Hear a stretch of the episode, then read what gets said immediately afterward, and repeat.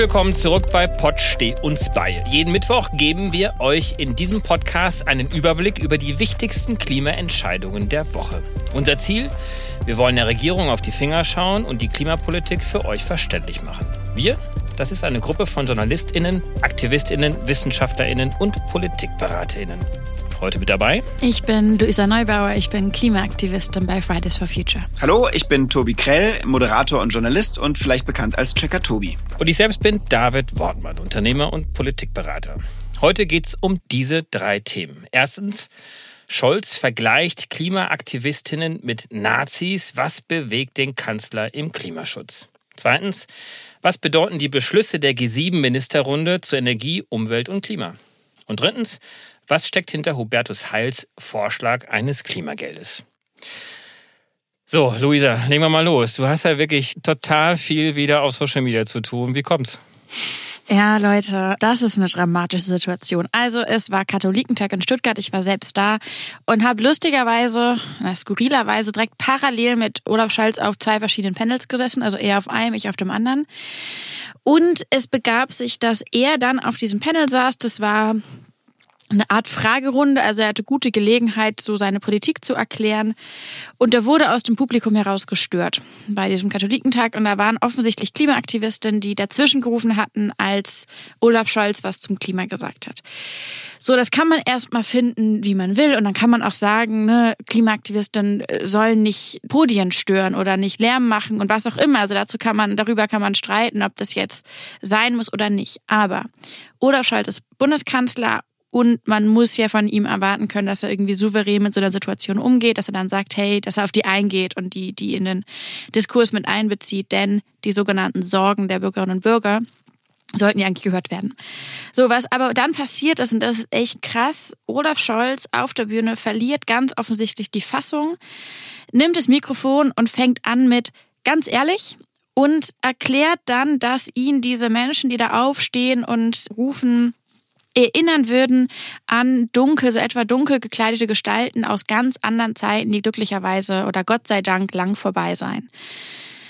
Und dann das muss man mal sacken lassen. Das ist, das ist erstmal krass, weil Olaf Scholz ist ja ein Medienprofi. Der ist jeden Tag in der Öffentlichkeit seit Jahren oder wahrscheinlich sogar seit Jahrzehnten. Da rutscht einem nicht mal irgendwie sowas so nebenbei ich raus. Das lässt er erstmal so im Raum stehen und schiebt dann noch hinterher, dann, dann applaudiert das Publikum, schiebt dann hinterher und überhaupt, äh, das sei ja alles Geschauspieler, die würden ja nur Rollen übernehmen und hätte das Gefühl, dass diese Menschen, also die Klimaaktivisten, Veranstaltungen für ihre eigenen Zwecke manipulieren würden. Und das ist auf Video aufgezeichnet, das kann man im Internet auch gut nachgucken. Und ich habe das dann gesehen, andere Menschen auch, und mir ist wirklich die Kinnlade runtergefallen. Man muss sich wirklich fragen, alter Schwede, Bundeskanzler der Bundesrepublik, im Jahr 2022 gibt sich sowas. Und darüber müssen wir reden. Daran ist nämlich total viel inakzeptabel. Wahnsinn. Wie haben die Bilder auf dich gewirkt, Tobi? Ich habe es ähm, mir im Nachhinein angeguckt und ich muss sagen, ich war auch relativ fassungslos. Ich habe mich vor allem gefragt, was war mit ihm los? Er ist wirklich aus seiner Rolle gefallen oder oder ich, ich finde es insofern interessant, wir wollen natürlich darüber reden, was sagt das auch über seine Haltung zur Klimapolitik, mhm. zu Klimaaktivisten, vielleicht auch überhaupt zu Aktivistinnen. Aber ich habe mich gefragt, wo kam denn plötzlich dieser Ausbruch her? Und ich habe mich auch noch gefragt, Luisa, das möchte ich dich noch fragen, weil ich auch die Reaktion des Publikums irritierend fand. Diesen, ja. Ja, diesen Beifall und dieses völlig unkritische, keiner ist da reingegangen, auch auf dem Podium hat offensichtlich in dem Ausschnitt, den ich gesehen habe, keiner ein Wort verloren. Äh, deshalb, Luisa, was für Leute waren denn da im Publikum, ich weiß nicht, ob du das überhaupt sagen kannst, aber die ganze, das ganze Setting hat mich wirklich irritiert. Nachhaltig. Also vielleicht, um das, um das einmal einzusortieren, es war natürlich lustig, dass Scholz und ich parallel gesprochen haben. Das heißt, man kann sich natürlich auch ein bisschen vorstellen. Die einen waren bei dir, die genau, anderen bei ihm. Und der Saal, wo mhm. ich gesprochen habe, der war auch knallvoll, da war auch Ottmar Edenhofer unter anderem. Also da waren sozusagen ich würde jetzt erstmal vermuten, das sind total viele sehr klimabewusste, kritische Menschen auf dem Kirchentag gewesen. Die habe ich zumindest bei mir erlebt. Wer da war, weiß ich nicht. Ich finde, man muss einerseits erstmal dem Publikum zugutehalten, der Kanzler spricht, da, da kommt mal irgendwie so ein Gefühl raus, eine Emotion, dass da Applaus dann stattfindet, wenn er dann sozusagen sowas sagt. Also ich finde es ist von dem Publikum irritierend, das Geklatsche. Ich finde es aber viel problematischer, dass Scholz ja nicht nur den Applaus entgegengenommen hat und das Podium still blieb, sondern dass er dann eben in diesem Schwall so nachgelegt hat. In diesem Video sieht man das dann auch, dass er noch einen Punkt gemacht hat und noch einen Punkt gemacht hat. Und wie du, wie du sagst, Tobi, das muss irgendwas aus ihm rausgebrochen sein. Mhm. Und wie gesagt, das ist nicht jemand, der das erste Mal öffentlich gesprochen hat. Das ist ein Experte in solchen Sachen, der, der liest oder referiert seit Jahrzehnten. Mhm, ja medienreif.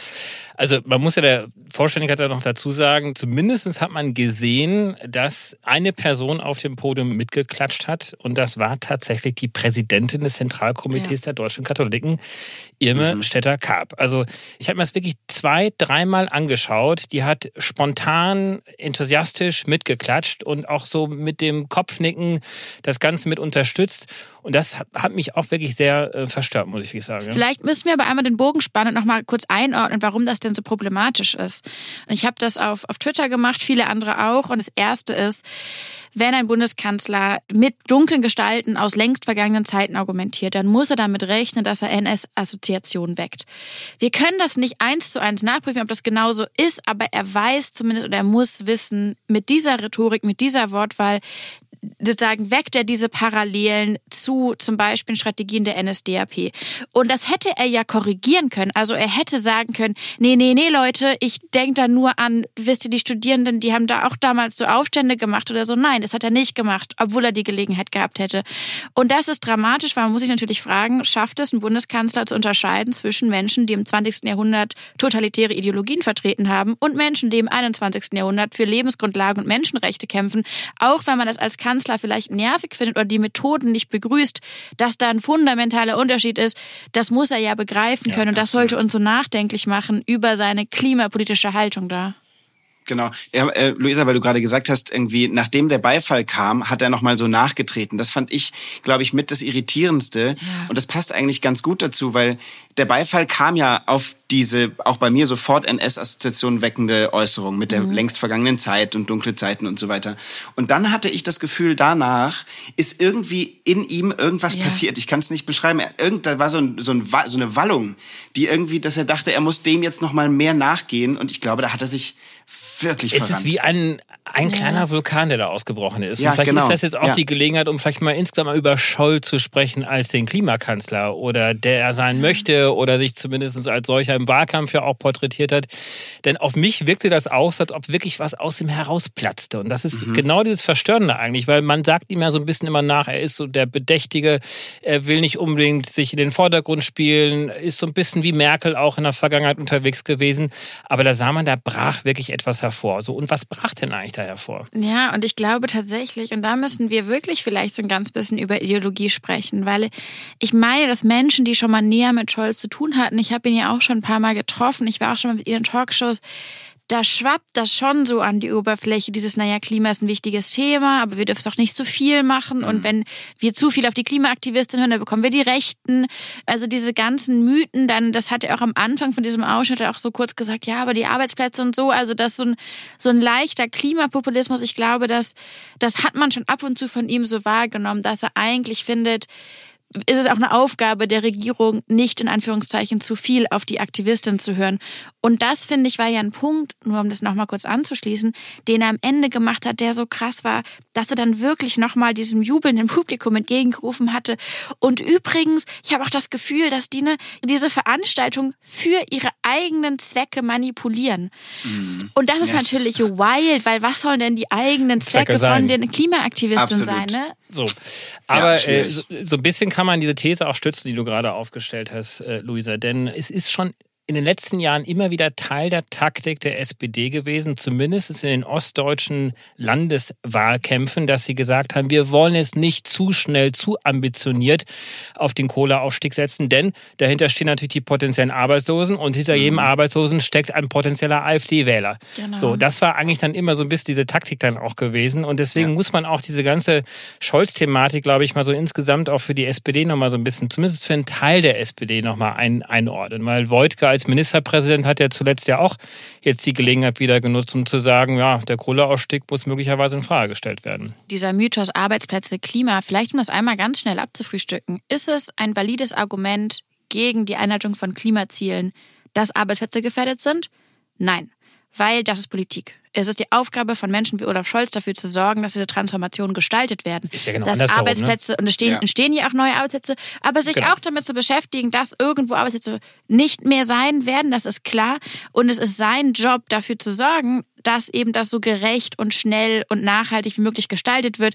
Es ist nicht kategorisch ein Argument gegen Klimaschutz, dass es schwierig und aufwendig ist. Und vor allem als Kanzler, das sagen, das macht ja auch immer wieder das Argument, so bestürzt für das Publikum zu stellen und zu sagen, ja, was sollen wir den Arbeitslosen denn sagen oder den Beschäftigten?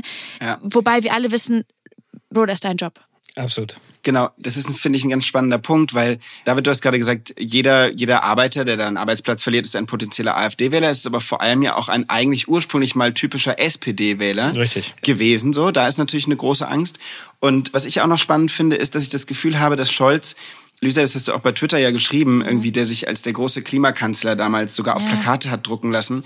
Ich habe das Gefühl, dass ihm langsam aber sicher so der Ruf, den er selbst da vor einem halben, dreiviertel Jahr geweckt hat, so davonläuft. Und dass er irgendwie und deshalb auch vielleicht in Wallung gerät, weil er merkt, er ist einfach völlig überfordert von diesem Anspruch, den natürlich eine gewisse äh, Teil der Bevölkerung nach wie vor an ihn stellt, nämlich das Klima mitzudenken, was man bei einem Kanzler 2022 erwarten sollte. Das setzt ihn unter Druck. Ich habe das Gefühl, er weiß nicht mehr, wohin mit sich, äh, was dieses Thema angeht. Und vielleicht letzter Satz dazu. Gerade kam er von seiner Afrika-Reise zurück. Da hat er jetzt auch wieder irgendwie quasi eine Politik gemacht, die eigentlich nicht mit unseren Klimazielen ähm, einhergeht, wenn er im Senegal quasi die Förderung von, ich glaube, es war Erdgas, richtig, unterstützen und, und äh, subventionieren und fördern will. Der ist einfach zerrissen, glaube ich, in diesem Thema, so sehr wie bei wenig anderen Themen, ist mein Eindruck. Also das Beispiel Scholz zeigt einfach, dass die SPD in sich ja auch zerrissen ist. Wir haben das ja hier auch schon häufiger diskutiert zum Thema Gas. Ja, es gibt ja eine ganz starke Gas-Connection der SPD ja und aus diversen Gründen heraus. Aber Scholz war auch wirklich derjenige gewesen, der als Finanzminister in der großen Koalition sehr stark blockiert hat. Also als dann Ja, aufgrund absolut. eures Druckes, Luisa, Fridays for Future äh, 2019 dann das Klimakabinett zustande kam, dann war ja auf einmal das, das Thema CO2-Preise für den Heizungssektor, für den Verkehrssektor. Scholz war derjenige, der es eigentlich nicht haben wollte. Und äh, er war auch derjenige, und das haben mir CDU-Abgeordnete gesagt, der in den entscheidenden Sitzungen war es nicht die CDU, sondern Scholz als SPD-Finanzminister derjenige, der gesagt hat, bitte den CO2-Preis nicht zu hoch ansetzen. Und deswegen weiß ich gar nicht, ob ich dir da so zustimmen würde, Tobi. Ich glaube nicht, dass wir gerade eine Zerrissenheit von Olaf Scholz sehen, sondern eine ganz gruselige Entschiedenheit. Und das ist die eine sagen eine Art fossile Ideologie und die Überzeugung, Klimaschutz muss man abmoderieren. Da ist man sich für nichts zu schade. Und im Zweifel ne, kann das nebenher laufen. Da können die Grünen so ein bisschen Kram machen, wenn sie es wollen. Aber dass es richtige Politik ist, nein, im Gegenteil, es steht viel mehr dem entgegen. Und ich glaube, um auf das zu kommen, was du gerade meintest, David, da hat die SPD einfach eine ganz, ganz große strategische Fehlentscheidung getroffen, nämlich Klima auf die andere Seite zu stellen von der Debatte, also gegenüber von Arbeitsplätzen hinzustellen und nicht miteinander zu verheiraten und zu sagen, wir sind die Partei, die Jobs schafft durch Klimaschutz. Es gibt natürlich einzelne Abgeordnete, die möchte ich wirklich ganz explizit auch nennen. Ja, Matthias Miersch, Nina Scheer, Timon Gremmels, also wirklich tolle SPD-Abgeordnete, die wirklich für den Klimaschutz auch einstehen und auch innerhalb der SPD auch einige Kämpfe auch äh, da austragen. Aber trotzdem, er ist der Bundeskanzler. Ja. Vielleicht noch eine Frage, Luisa, weil die, ähm, wir haben jetzt vorhin jetzt oder wir sprechen gerade die ganze Zeit so ein bisschen über Scholz Haltung zur Klimakrise und zur Klimapolitik. Gestört hat ja, gestört, ich sag's in dicken Anführungszeichen, hat ja ein Aktivist. Und du hast ja gerade gesagt, du hast ihn schon öfter erlebt. Wie ist denn dein Gefühl, wie seine ehrliche Meinung zu ganz bewusst wirklich Klimaaktivisten und Aktivistinnen ist? Oder wie er mit euch umgeht, irgendwie? Tatsächlich ist das, das kann ich auch sagen, weil das tatsächlich in der Dokumentation über mich vorkommt, hatten wir ein Treffen mit ihm und da sind wir rausgekommen und ich glaube, wir waren mittelmäßig sprachlos. Da haben wir wirklich gedacht, um Gottes Willen, wenn das Kanzler wird, aber der wird ja kein Kanzler. Es war so ein bisschen das, der war, da war er gerade nominiert und da war aber die SPD bei gefühlt minus 60 Prozent. Da stand da gar nicht zur Debatte. Aber da wurde einfach so deutlich, dass es ihm so wahnsinnig schwer fällt, die existenzielle Dimension der Klimakrise zu begreifen und uns als irgendwas zu sehen, die nicht nur irgendwie so lästige, ziemlich nervige und im Zweifel eben halt auch irrelevant und vielleicht paradox erfolgreiche Aktivistin sind. Und ganz ehrlich, wenn eine Aktivistin Scheiße findet oder meint, wir seien sonst was, ist es eine Sache, wenn das nicht bedeuten würde, dass daraus eine bestimmte Politik resultiert, die in Rechtfertigung zu genau diesen Aktivistinnen stattfindet. Also ich habe ihn ja auch schon häufiger getroffen und äh, mein Eindruck ist, dass er Klimaschutz ich glaube, du hast es vorhin auch schon gesagt, Luisa, er immer noch so ein bisschen als ein Thema unter vielen, vielen anderen Themen sieht. Also jetzt nicht als das eine Hauptthema, als Thema, was wirklich in allen anderen Themen auch mit drinsteckt, was existenziell ist. Das hat er noch nicht für sich internalisiert. Also es taucht ja zum Beispiel auch 2017 Klimaschutz überhaupt nicht im Klimaschutz, also im Wahlprogramm der SPD auf. Ja, ja. Auch im Wahlprogramm der SPD jetzt für die letzte Bundestagswahl für 2021 war ja alles, was drin stand, war schon Beschlusslage eigentlich gewesen. Also es war ja noch nicht mal so, wir wollen jetzt mehr Prozent erneuerbare Energien oder einen höheren CO2-Reduktionspfad. Das war ja alles nicht drin. Das war eigentlich alles nur Status quo gewesen. Also insofern steht er eigentlich für einen Teil der SPD, für den das immer noch so ein Thema unter vielen, vielen anderen ist. Und das hat eigentlich, glaube ich, auch so ein bisschen dann diesen Auftritt auf dem katholischen Kirchentag dort dann auch zum Ausdruck gebracht. Denn es hat ihn einfach genervt. Also es hat ihn total genervt, dass da so ein paar Klimaaktivisten da in der ersten Reihe saßen und da seine Rede gestört haben. Und vielleicht, um das einmal sozusagen abzubinden, ist es tatsächlich die Gefahr von dieser Art Politikerin, der man das einfach nicht zumutet. Und das hat äh, Greta mir irgendwann mal gesagt im letzten Wahlkampf, dass sie, dass sie meint irgendwie, sie hofft fast, dass Laschet gewinnt, weil wir uns da nicht so einlullen lassen und von Anfang an klar ist, wo stehen wir. Und dass es bei dieser Kategorie Scholz immer die Gefahr gibt, und ich glaube, da sind wir auch so ein bisschen vielleicht auch rein manövriert worden, dass man denkt, naja, der lächelt nett, der sozusagen, der verspricht sich in der Regel nicht, der ist kontrolliert, wir müssen uns nicht ewig für den entschuldigen, der muss einem nicht so peinlich sein. Und deswegen sozusagen wird der ja schon irgendwie ganz okaye Sachen machen, auch in Sachen Klima. Und im Zweifel, vielleicht kann man auch ein ganz, ganz bisschen in aller Dramatik dankbar sein, dass wir wissen, woran wir sind.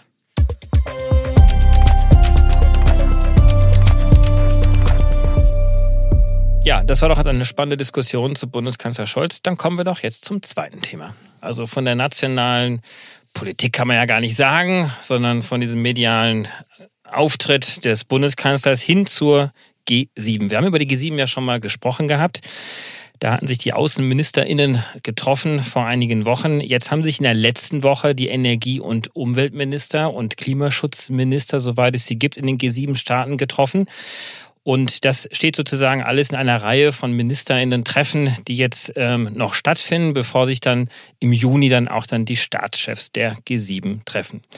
Und dieses Treffen hat stattgefunden in Berlin am EUREF Campus. Es war eine kleine Premiere, denn zum ersten Mal haben tatsächlich auch zwei MinisterInnen eingeladen von Deutschland, denn nämlich einmal die Umweltministerin Steffi Lemke und auf der anderen Seite der Energie- und Klimaschutzminister Habeck. Und äh, dazu kamen dann entsprechend dann die Counterparts dann aus den G7-Staaten. Zusätzlich zu der Energieministerin aus den USA kam dann noch der Sonderbotschafter der USA, John Kerry, noch mit hinzu. Und es gab doch einige erstaunliche ja, Verabredungen. Man hat zum ersten Mal das Thema Kohleausstieg in den Mund genommen und auch in dieser 39-seitigen Deklaration mit aufgeschrieben. Man hat zum ersten Mal gesagt, dass der Stromsektor in den G7-Staaten bis 2035 ja, dekarbonisiert werden soll. Man hat sich verabredet, dass bis 2025 die fossilen Subventionen abgeschafft werden sollen. So weit, so gut, Luisa, oder? Ja, Leute, damit können wir hier einpacken. Die haben es geklärt. Danke euch. Ähm, ich gehe wieder studieren. Nee, Spaß. Ähm, ja, das ist halt äh, die Krux der G7, ne? Du die, studierst doch sowieso noch, oder nicht? Du ja, machst doch beides in parallel. Anderen, in einem anderen Tempo. Grüße an meine Mutter. Ähm, nee, also Moji Latif, finde ich, hat das sehr, sehr gut gesagt. Der hat dazu erstmal eingeordnet, wir kennen diese Sachen, wir kennen genau diese Verabredung. Wir kennen genau diese Absichtserklärung. Das ist überhaupt nichts Neues. Und das Schöne und das Charmante an den G7 ist ja, dass es alles komplett ohne Bindungswirkung ist. Es gibt keine Sanktionen, wenn man das nicht macht. Also was die G7 oder die G8 damals uns schon in die Welt versprochen haben, Halleluja, wir würden auf einem anderen Planeten leben. Und jetzt ist es sagen, haben wir etwas, was zumindest in Anteilen gut klingt, obwohl ja auch nicht ne, vollständig, also dass man sich nicht mehr irgendwie ein tatsächliches Kohleenddatum gegeben hat. Das ist schon heavy. Aber es steht halt komplett in den Sternen, was es eigentlich bedeutet und clasht natürlich mit der Energierealität, die wir sonst so sehen. Und das ist erstmal eine Expansion in vielen Teilen. Während man hier von einem Ende fossiler Subvention spricht, in den G7 gibt es in Deutschland einen Tankrabatt, was letztendlich eine neue fossile Subvention ist. Also jetzt sozusagen drescht da noch die Realität rein, die das Ganze nochmal ganz anders in Frage stellt. Das ist auch so ein bisschen mein Eindruck gewesen oder meine Frage vielleicht auch noch mehr an, an euch, weil ich meine, wir haben vor ein, zwei Wochen hier über, über die neuen LNG-Terminals gesprochen, die irgendwie Deutschland auf die nächsten Jahre, wenn nicht Jahrzehnte, irgendwie dann doch ähm, zumindest mit dem Gas an fossilen Energien festhalten lässt. Und jetzt kommt von den gleichen Ministern oder von dem gleichen Minister ja. ähm, ein G7-Beschluss und, und das kriege ich nicht so richtig zusammen. David, also, erklär uns das mal bitte. Soll ich das ja, mal ein bisschen mal einordnen, mal ein bisschen mal. Kontext ja. bieten hier und äh, genau. Also in der Tat, ich habe das ja auch gerade bisschen positiv dargestellt. Aber ich muss auch dazugeben, Klammer auf, ich finde es auch in Teilen richtig, richtig positiv, weil da tauchen wirklich zum ersten Mal auch Begriffe auf, die in der Vergangenheit noch nicht aufgetaucht sind. Mhm. Das muss dann dem Ganzen zugestehen. Aber es ist natürlich so, das ist jetzt kein Parlament, wo jetzt Gesetze verabschiedet worden sind und jetzt wird es so gemacht. Nein, das sind schlussendlich ja Verabredungen, das sind Absichtserklärungen, also es wird hier global verhandelt. Jetzt muss natürlich genau hingeschaut werden, dass nicht national im Anschluss auch dann das Ganze wieder wieder verschoben wird. Also mhm. so ein bisschen wirkt das dann doch als, äh, ja, als äh, Dokument, mhm. ähm, was dann äh, nicht so richtig bindend ist. Aber die Signalwirkung ist natürlich da. Und ich habe mich jetzt auch nochmal äh, ein bisschen mit den Verhandlern ausgetauscht, auf äh, deutscher Seite zumindest, mit Kolleginnen und Kollegen aus dem Auswärtigen Amt, aus dem Bundeswirtschaftsministerium, aus dem Umweltministerium. Die haben dann auch dann schon nochmal dargestellt, also wie viel da auch hinter den Kulissen auch gerungen worden ist, dass es eigentlich auch ein, schon auch ein, ja, ein Erfolg äh, ein Stück weit ist. Vor allen Dingen, dass jetzt auch zum ersten Mal dieser Kohleausstieg zumindestens also ein Face-Down dort jetzt auch angekündigt wird. Mhm. Japan hat sich beispielsweise sehr stark dagegen ausgesprochen. Die wollten eigentlich diese starke Formulierung nicht drin haben. Die Energieministerin aus den USA wollte das auch so nicht drin stehen haben. John Kerry hat angeblich dann direkt nach den Verhandlungen nochmal informell gesagt, also eigentlich hätte er sich das noch sehr viel stärker gewünscht. Ja, ja. Aber das ist, das nehme ich ihm durchaus auch ab, Luise, denn ähm, er ist schon auch jemand, und da wissen wir ja auch, dass Bundesregierungen ja auch nicht immer so einheitlich dann auch sprechen. Das ist natürlich auch nochmal eine schöne Vorlage dann auch dann für die Staats- und Regierungschefs, die sich dann im Juni nochmal treffen, die das Ganze ja nochmal toppen können. Aber auch selbst in Deutschland ist das ja so gewesen, dass man sich da nicht einig war. Denn schlussendlich sind ja das Auswärtige mhm. Amt, das Umweltministerium und das Klimaschutzministerium mit einem gemeinsamen Vorschlag durch, dort reingegangen. Mhm. Aber die wollten zum Beispiel auch ein ganz klares Datum drinstehen haben, 2030, Kohleausstieg. Das Bundeskanzleramt, also wir reden wie über Scholz jetzt mhm. hier, mhm. äh, hat das nicht mitgetragen. Ah, really? Äh, was für eine Überraschung. Dazu muss man vielleicht, um es einmal einzuordnen, weil ich finde, du hast einen guten Punkt gemacht, David. Man kann natürlich feststellen, dass das gerade rein geostrategisch ein interessanter Moment ist. Ich war selbst beim G7-Gipfel dabei 2018 und was da los war unter Trump, äh, das sah halt so aus, dass wir das Wort Climate Change nicht benutzen durften. Also das war mhm. vorgesehen, dass wir in so öffentlichen Anhörungen, ich war in so einer Jugenddelegation, mussten wir immer über Extreme Weather Events sprechen, weil es klar war, der, der Mann verlässt den Raum, wenn wir da von dem Klima anfangen. Also dass man sich heute da hinsetzen kann und tatsächlich ne, sowas verabreden kann, das ist ein wertvoller Augenblick, dass gerade ne, viele Regierungschefs, zumindest relativ viele Regierungschefs, zumindest in Teilen so sehr an Wissenschaft und ne, Pariser Abkommen glauben oder zumindest sich dem verpflichtet sehen, dass man sowas machen kann. Und weil jetzt die Gefahr da ist, dass man sich fragt, hey, warum machen die denn überhaupt so ein G7-Ding, wenn man das ohnehin nicht braucht? Es ist natürlich von globaler Gewichtung. Und diese G7-Beschlüsse, dem geht ja vorweg, dass man letztes Jahr bei der Pariser Klimakonferenz, haben wir auch drüber gesprochen, erstmals über den Kohle, das Kohle ausgesprochen hat. Jetzt nimmt das die G7 weiter, Richtig. denkt das weiter ja. bis hin zur nächsten Klimakonferenz. Ne, die nächste schon Ende der Woche in Stockholm, aber dann die große wieder Ende des Jahres in Ägypten. Das kann natürlich tatsächlich was bedeuten, aber ich bin so ein bisschen Ach, ich bin einfach ein bisschen verhalten gegenüber dieser Absichtserklärung.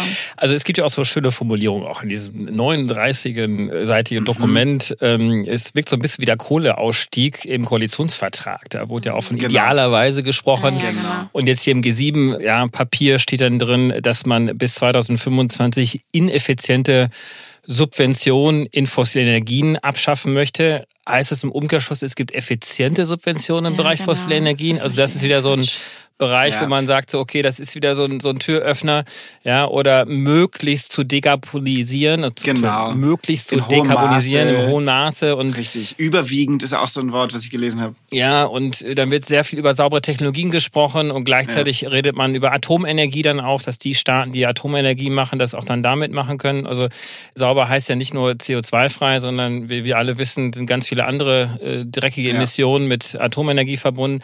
Also das ist dann doch auch wieder sehr, sehr inkonsistent dann auch dann, ja. Aber es ist ein Signal, also ich finde es erstmal positiv, was dabei rausgekommen ist. Und ja, jetzt müssen wir das weitertragen. Und zwar nicht nur nach Ägypten zu der UN-Klimakonferenz, wie Luisa gerade schon gesagt hat, sondern vor allem auch in den nächsten Wochen nochmal ganz stark den Druck auch äh, aufrechterhalten, auch Richtung SPD und Bundeskanzleramt auch zu sagen, bitte setzt euch dafür ein, dass wir noch eine viel stärkere Formulierung jetzt in das Abschlussdokument reinbekommen für den Und- Kohleausstieg. Ich will aber noch, ich will noch eine Sache sagen zu dieser Runde. Die Signalwirkung ist natürlich total wichtig. Und da gebe ich euch auch recht und so.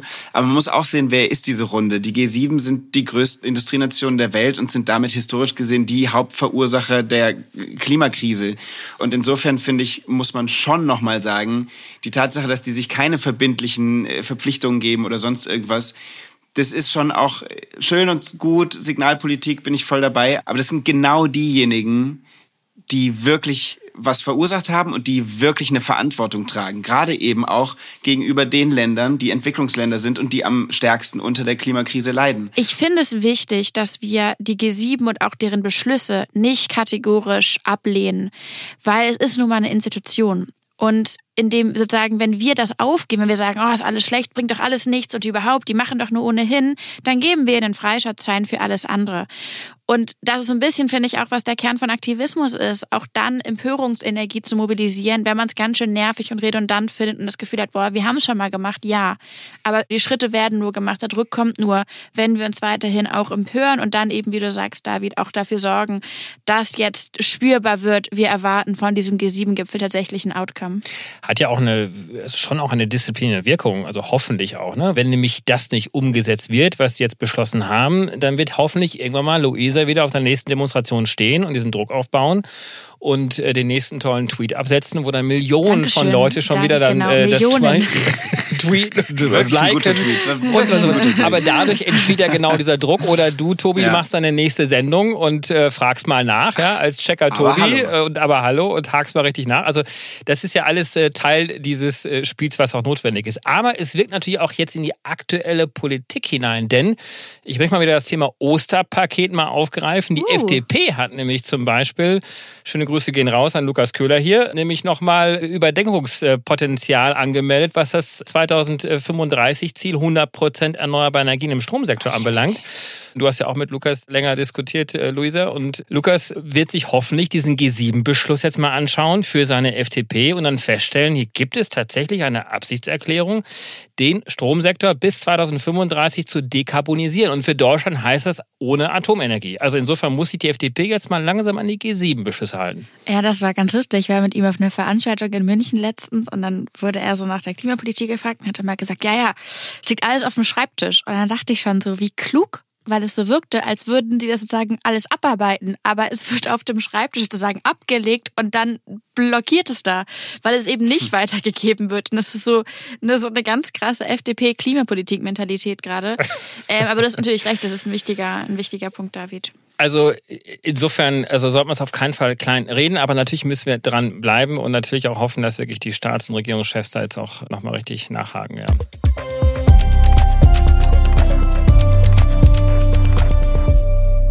Ja, dann kommen wir doch zum nächsten Thema, dem Energiegeld, Klimageld. Es gibt so viele Begriffe inzwischen ähm, für dieses Thema. Tobi, du hast dich ein bisschen da reingeackert. Ja, also ich meine, das, wir haben heute ja auch schon drüber gesprochen, dass man Klimageld und Sozialpolitik nicht so richtig trennen kann. Das beschäftigt uns hier schon immer wieder. Und sozial gerechte Klimapolitik ist, was da sind wir uns alle einig, das ist, muss der Anspruch sein. Und wir haben in den vergangenen Wochen das Thema immer wieder gestreift. Zum Beispiel, Luisa, du hast vorhin den Tankrabatt erwähnt. Wenn wir bei dem Beispiel bleiben, auf den Vorschlag hatte die SPD, das war namentlich, glaube ich, Lars Klingbeil, auch schon gesagt, allen Autofahrern jetzt wegen der hohen Spritpreise Geld zu zahlen, das ist ungerecht und man müsse doch Mittel- und Geringverdiener mehr unterstützen. So. Und Jetzt ist es ja so, die Energiepreise bleiben hoch, die Lebensmittelpreise bleiben hoch und Hubertus Heil, unser Arbeits- und Sozialminister, hat eine Idee präsentiert. Er will ein sogenanntes soziales Klimageld einführen. Und damit sollen jetzt eben vor allem Geringverdiener stärker als bisher entlastet werden. Die Idee ist, dass Menschen, die weniger als 4000 Euro brutto verdienen, einmal im Jahr eine feste Summe bekommen sollen, ausgezahlt bekommen sollen als soziales Klimageld. Höhe, da hat er sich jetzt noch nicht festgelegt. Äh, wichtig ist vielleicht noch zu wissen, das Geld soll aus der CO2-Bepreisung kommen, also es ist ein umverteiltes Geld weil wir alle zahlen ja mit dem CO2-Preis einen Aufschlag auf Heizen und Tanken und so weiter. Und mit dieser Umverteilung bekommen jetzt nicht alle was zurück, sondern es soll eben den weniger äh, verdienenden Menschen zuteil werden. So habe ich das zumindest verstanden. Das ist ja alles irgendwie was, was gerade irgendwie wild diskutiert wird.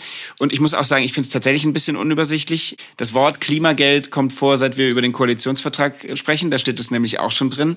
Jetzt gibt's Heilsvorschlag. Vielleicht können wir da gleich erstmal aufräumen. Eine weitere Sache noch, das Ganze ist nämlich auch, finde ich, parteipolitisch eine sehr spannende Frage. Lindner, ähm, unser FDP-Finanzminister, der sieht das erstmal gar nicht. Der sagt, hm. ich bin mal gespannt äh, auf die Finanzierungsideen. So auch finde ich eine interessante Äußerung. Ja, ganz unrecht Und, hat er ja äh, nicht, ne? Also weil gefühlt ist das CO2-Geld ja schon fünfmal ausgegeben. Ja, also aber man könnte auch sagen, als Finanzminister derselben Koalition wäre es auch ein bisschen sein Job, sich da was Danke. zu überlegen, oder? Also was ist das für eine Haltung? Das finde ich nämlich auch. Ja, ja, also es ist ja in der Tat so, dass jetzt auf einmal, auf einmal kommt dieses Klimageld hoch. Und eigentlich ist es ja letztendlich ja nichts anderes als ein verstecktes drittes Entlassungspaket geht. Denn viel mit Klima hat das ja eigentlich gar nicht äh, zu tun, finde ich zumindest. Denn Hubertus Heil hat sehr, sehr geschickt, wie ich finde, aus dem Koalitionsvertrag diese Idee so ein bisschen wieder aufgegriffen und versucht jetzt so ein bisschen wieder hineinzubringen, weil die grundsätzliche Idee war ja da, dass Klimaschutz gerecht sein muss und dass mhm. die unteren Einkommensgruppen entlastet werden und die oberen das eigentlich dann schlussendlich auch mitfinanzieren können. Und deswegen haben ja die FDP und die Grünen haben ja eher eine Kopfprämie mehr oder weniger vorgeschlagen, also quasi ein gleicher Betrag für jede Person, weil für diejenigen, die weniger Einkommen haben, 100 Euro mehr sind als für diejenigen, die halt sehr viel mehr Einkommen haben, da ist einfach 100 Euro nicht ganz so viel.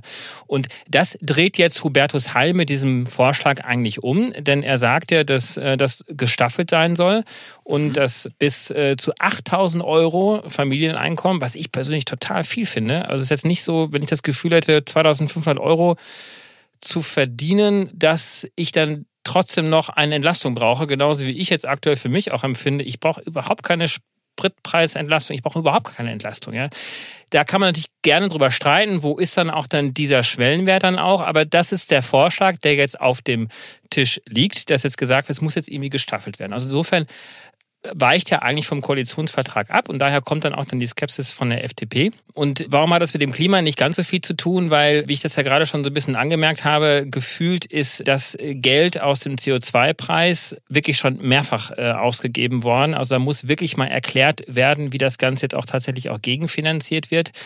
Denn wir wollen ja auch schlussendlich auch eine Änderung des Verhaltens haben. Also das sehen wir jetzt ja auch schon ein bisschen bei der Spritpreisbremse auch, dass jetzt nicht deswegen weniger gefahren wird. Nein, es wird eine Entlastung ergeben, um irgendwie gerecht zu sein, aber auf der anderen Seite wird er trotzdem nicht auch weniger gefahren.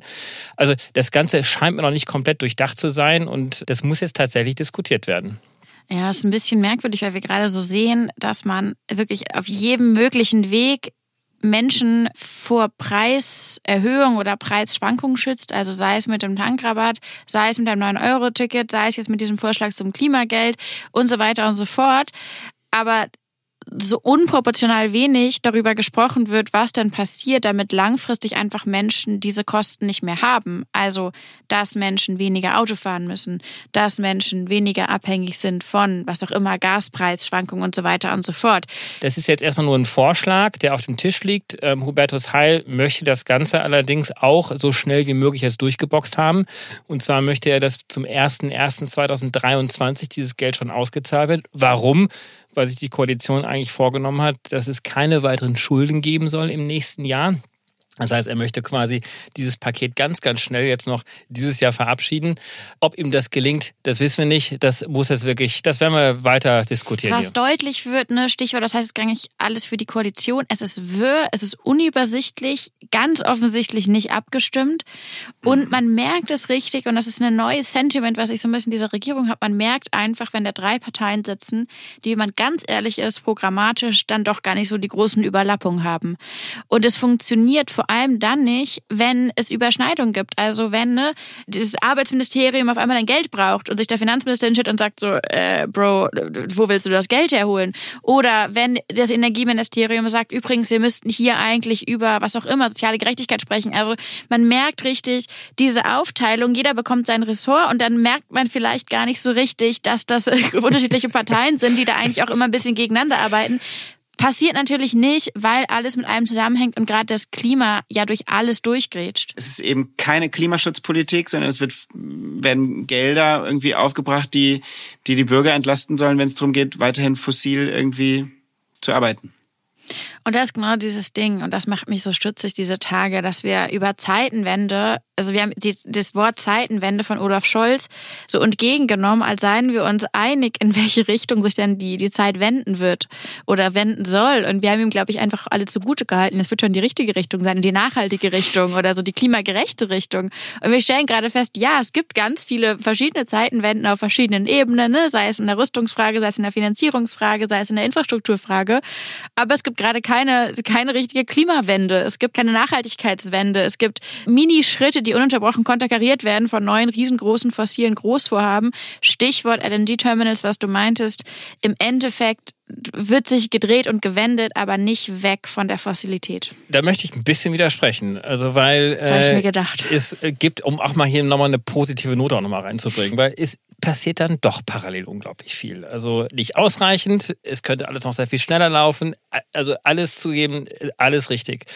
Aber es ist ja nicht so, dass die Politik eine homogene Figur ist, die mal eben was entscheiden kann, sondern das ist ja, das sind wir. Das ist total heterogen. Da gibt es ja unglaublich viele verschiedene Strömungen, die eine Rolle spielen. Und es gibt ja auch diejenigen, die tatsächlich auch was umsetzen. Du also, sagst, es könnte viel schlimmer sein. Und damit hast du recht. Und das ist keine Floskel in diesem Fall. Man weiß, es könnte wirklich schlimmer sein. Und wir sind da haarscharf dran vorbeigegrätscht. Aber die Gefahr natürlich ist, und da gebe ich dir auch total recht, man darf sich nicht ausruhen. Also wir müssen ja trotzdem den den Finger drauf halten. Wir müssen ja trotzdem auch dabei, schauen, wie können wir, das nehme ich dir sogar ab.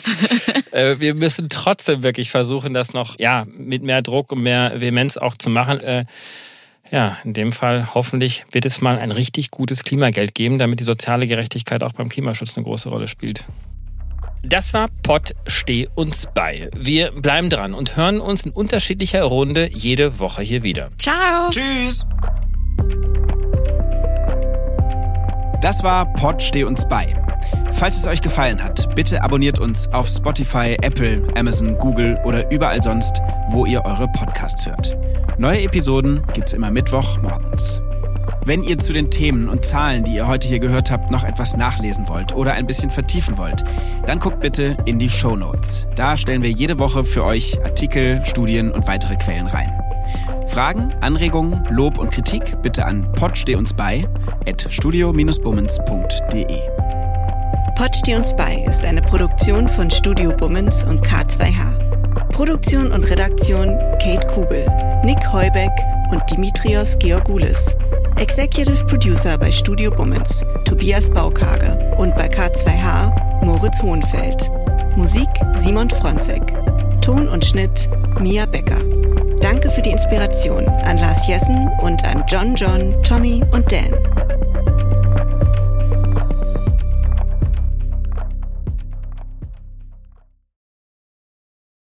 Die Studio Bummens Podcast-Empfehlung. Ich bin ganz aufgeregt, weil wir haben uns ja in einem Podcast eigentlich kennengelernt mhm. und dann haben wir entschieden, dass wir quasi jetzt einfach uns weiter kennenlernen wollen und das machen wir weiterhin in einem Podcast. Ich möchte erstmal noch festhalten, dass nicht wir uns entschieden haben, sondern dass du mich aktiv gefragt hast.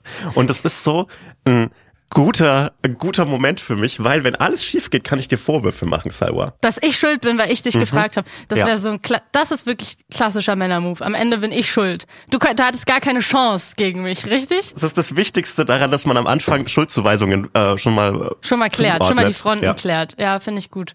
Hallo und herzlich willkommen, finde ich die Podcast-Phrase. Das sagen die immer. Hä, was willst du denn sagen? Was willst du? Ich was, möchte was sagen, sagen wir? Was, wir haben uns was noch gar Extravagantes. Nicht, wir haben uns noch nichts überlegt, wie wir die Menschen, die hoffentlich das hören werden, wie wir die begrüßen. Förmlich, Handschlag, würde hey, ich sagen. Hey, yo. Wenn wir in einem Raum aufzeichnen, können wir uns ja auch immer so abklatschen. Und dann ist quasi der Klatscher der Start für den Podcast. Wie findest du das? Wie fändest du, wie fändest du es, wenn man so, äh, wie so, wie so Studenten im Oh. ersten Semester so auf den Tisch klopft? Hey Leute, na? Nee, das ist komplett scheiße. Nee, das funktioniert irgendwie nicht. Kleiner Vorschlag, wie wär's mit Hallo? Hey Hotzo, ich freue mich sehr. Wir machen einen Podcast zusammen. Das Schwierige an einem Podcast ist es wie mit einem Hut, finde ich. Wenn du erst den ersten Tag einen Hut trägst, ist es weird. Wenn du immer einen Hut trägst, ist es absolut okay. Zum Beispiel so Ray Garvey, der hat immer einen Hut auf und da wundert man sich auch nicht. Aber der erste Tag, an dem Ray Garvey einen Hut auf hatte, war weird. Ich bin dafür, dass wir in Zukunft mit Klopfen begrüßen und ab dem Moment, wo wir einen Podcast haben, auch einen Hut tragen. Es gibt, glaube ich, vier Millionen Einwohner Berlins und ich glaube, genauso viele Podcast-Ideen entstehen an jedem Tag. Ja, und eine davon sitzt hier gerade. Warte, warte, einen Satz möchte ich noch haben. Salwa, und deshalb machen wir zusammen einen Podcast. Hotzo, ich freue mich drauf. Das wird gut. Von Studio Bummens, Hotz und Humsi. Immer samstags. Überall, wo es Podcasts gibt.